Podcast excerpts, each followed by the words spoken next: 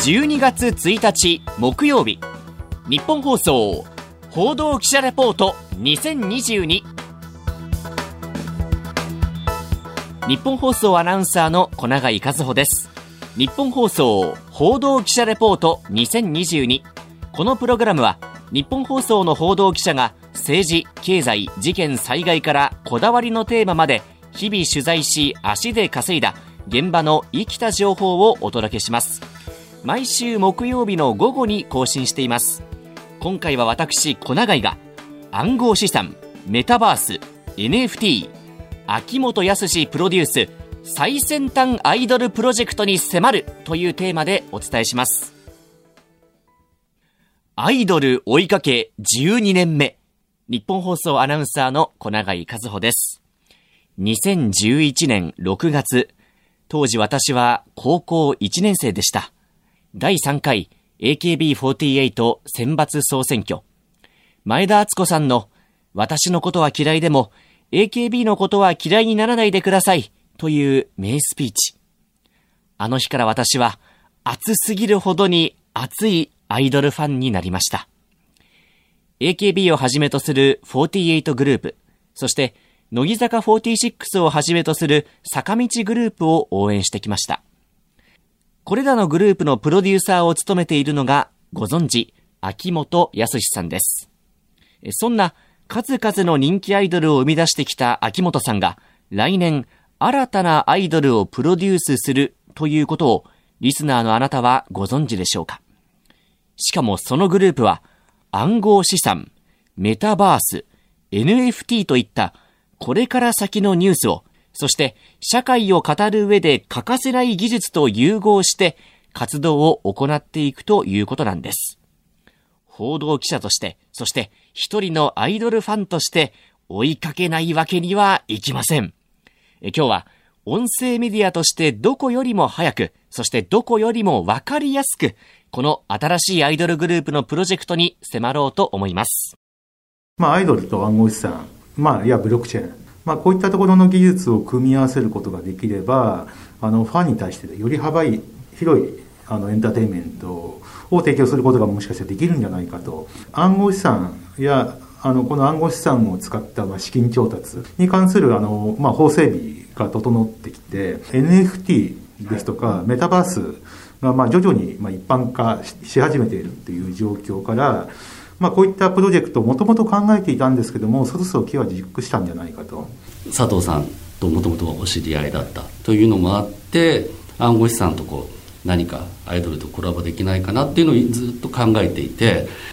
今お聞きいただいたのが今回の報道記者レポートの主役株式会社オーバース代表の佐藤義人さんと取締役の沢明人さんです。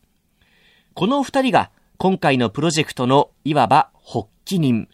秋元康さんにプロデューサー就任を直談判した二人でもいらっしゃいます。代表の佐藤さんは30年以上にわたって証券会社や暗号資産に関係する会社に勤めていました。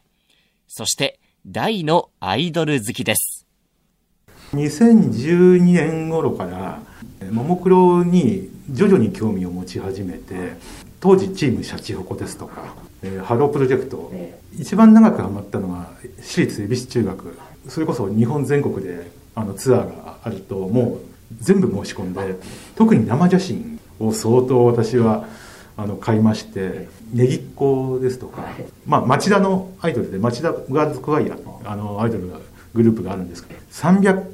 箇所ぐらいこの4年5年ぐらいで行ってたことが改めて分かりましたのでもう基本的には現場もう一本やりで。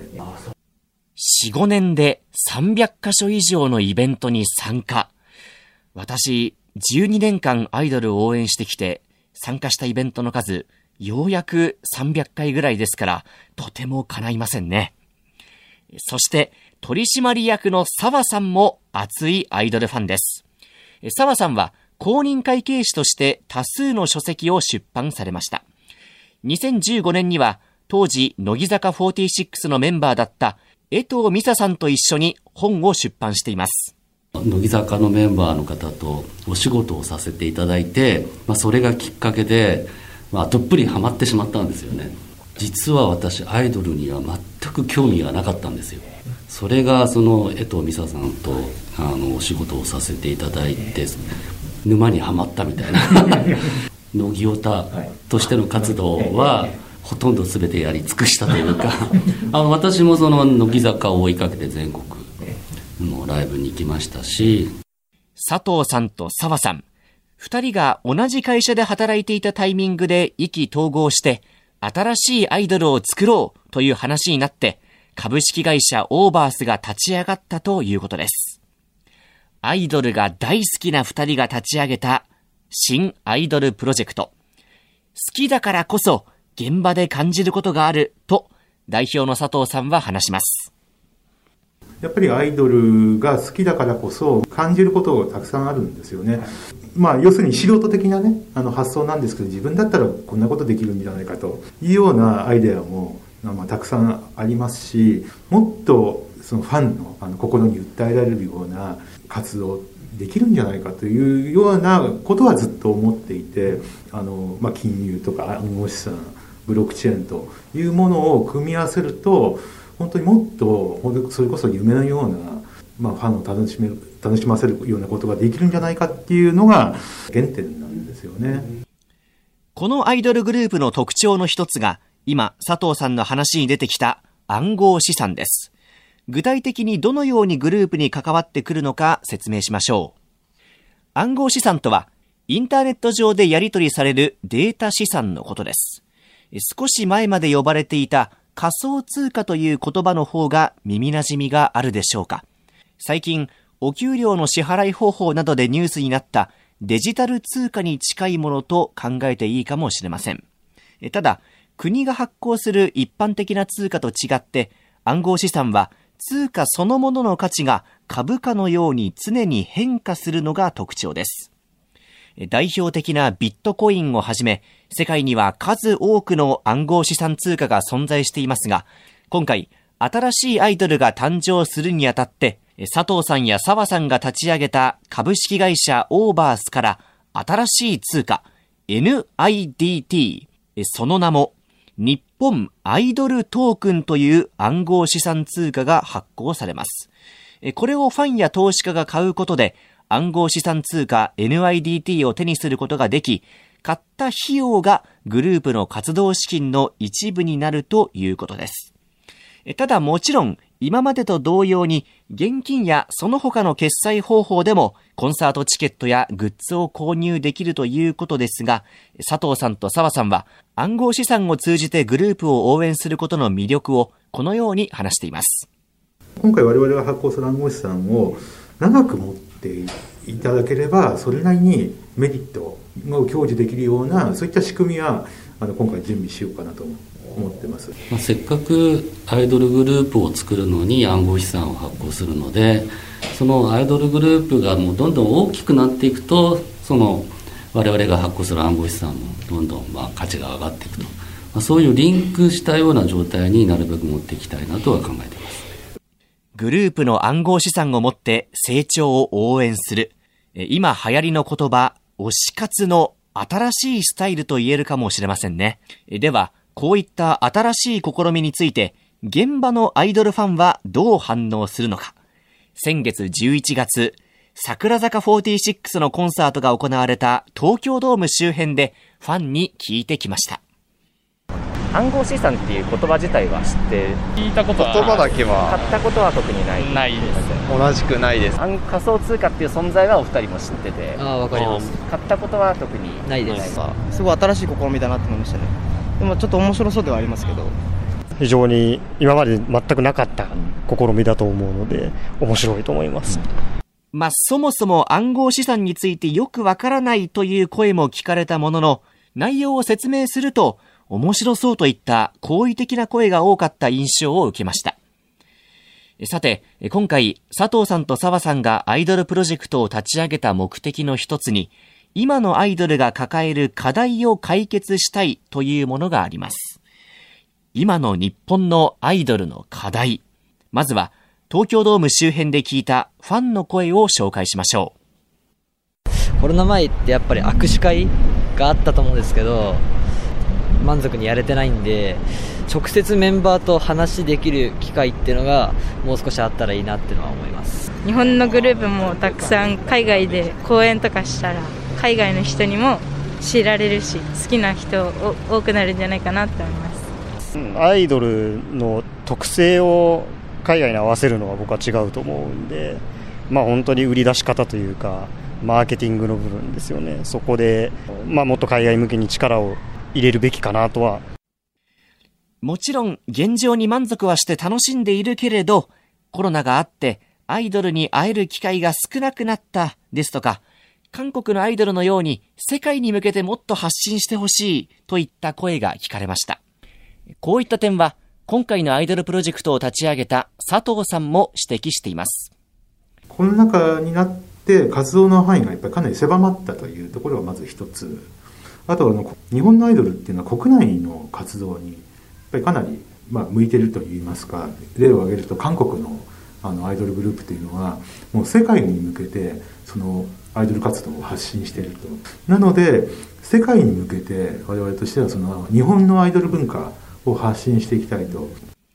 さらに佐藤さんはメンバーが卒業した後のサポートについても課題点とその対策を挙げました。例えばその学業的にもいわゆるその精神的にも大事なそのいわゆるその10代20代をアイドル活動に専念してきた。で今回我々はこの暗号資産をそのアイドルがあのもしその卒業する時には一部をその退職金としてあの支給するというようなことも今回歌ってますのであるいは単にお金だけじゃなくていろんなその再就職のためのケアですとかあるいは再就職をのサポートそういったこともですね今回プロジェクトの中で実装していこうというふうに思ってますので暗号資産を退職金代わりにとは今までになかった発想ですよね。このように卒業後のサポートも行うことで、可能な限り不安を減らして、メンバーがアイドル活動をできるようにしたいと、佐藤代表は話していました。そして、この新しいグループに忘れてはならないのが、メタバースの活用です。2022年は、メタバース元年とも呼ばれているんです。大手企業がメタバース広告に参入したり、政治家の演説会がメタバース空間で行われたり、ニュースでメタバースという言葉を耳にすることも多くなってきたのではないでしょうか。メタバースとは言い換えると仮想現実。バーチャルのもう一つの世界とも言われています。VR ゴーグルをつけて360度ぐるっとバーチャル世界に覆われた景色、見た経験があるという方いらっしゃるかもしれません。メタバースはあのバーチャルの世界の中で走り回ったり、ゲームをしたり、アバターと呼ばれる自分の分身となるキャラクターを通して誰かと交流したり、物を売り買いしたりすることもできる空間なんです。この技術をアイドルと融合させようというのが佐藤さんと澤さんの構想です。あの物理的な空間にとどまらない、そういったあの活動の範囲を広げていくという点で、あのメタバースを活用してあの世界中の人々をターゲットとしたアイドル活動をしていくと。そのファンと、えー、メンバーがよりその今までとは違うより密接な関係が築ける。ただ単に接触するだけではないファンが推してくれればくれるほどメンバーにとってもいいことがある、まあ、いわゆるエコシステム。っていうものが描けないかなというのをずっと考えてました。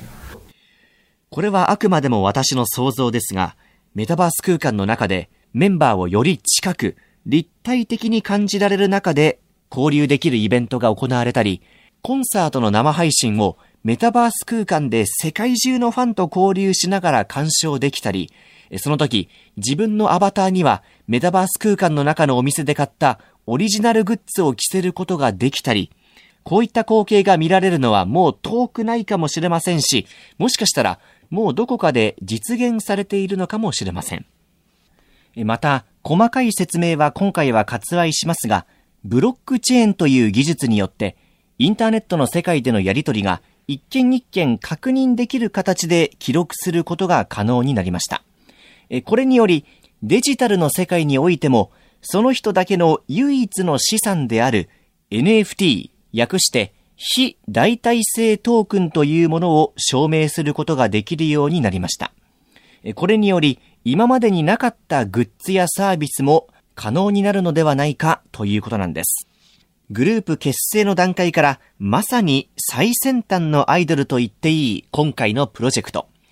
発起人の佐藤さん、澤さんが総合プロデューサーについてもらうためオファーした先は秋元康さんでした。やはり秋元先生しかいらっしゃらないだろうと、あの日本国内のそのいわゆるアイドルグループということでは、本当の第一人者でいらっしゃいますし、やはり国内にとどまらず、海外にもやはり発信していきたいという中では、十分なごご実績とご経験をお持ちだというところで、もうぜひあのお願いしようと。いや、めっちゃ緊張しました、本当に。私なんかもう前の日眠れなかったですよね、明日。あの秋元先生にまずはその提案できるということ自体がね秋元さんに会う前日は眠れなかったと話した代表の佐藤さん。その時の秋元さんとのやりとりを少しだけ話してくれました。まあ、かなり鋭いあのご質問というのをいただきまして例えばその今そこら中にあるものを暗号資産のサービスに載せたりとか NFT 化したりとかというだけじゃもう全然つまらないよねと今までと同じやり方では全然その差別化がつかないよねと例えばこういう使い方をあの暗号資産こういう使い方をして、えー、アイドル活動をやったらどうだだみたいな具体的な提案もその場で出てきましたのでさすがだなアイディアマンだなと。と早速秋元さんから具体的な提案も出てきたということでした。新しいグループは来年2023年の春頃からオーディションが行われ、来年中のデビューを目指すということです。最後に、株式会社オーバース代表の佐藤さんに、今回のプロジェクトの目標、そしてオーディションに応募しようか迷っている人へメッセージもいただきました。東京ドームみたいなね、特にそういうのがあるわけではないんですけれども、ファンが共感するような目標が持てるようなグループを蘇生したいなというのは思ってます。あの、今すでに活躍しているアイドルグループと遜色ないあのグループを我々としては目指してます。大変なところあるかもしれませんけど、まあ、頑張った甲斐があるようなあのアイドル活動ができるんじゃないかと思ってるんですね。そのメンバーに対するあのサポートとかケアというのをあのどのアイドルグループよりも真剣に考えたそういった運営を行っておきますので、あの、責任を持って、あの、展開すると。技術の発展とともに、エンターテイメントの形も絶えず変わってきました。このグループが、令和のアイドルの先駆けとなるのか、今後の報道記者レポートでも追いかけていきたいと思います。日本放送報道記者レポート2022次回も私、小永井がお送りします。今回の担当は日本放送アナウンサーの小永井和穂でした。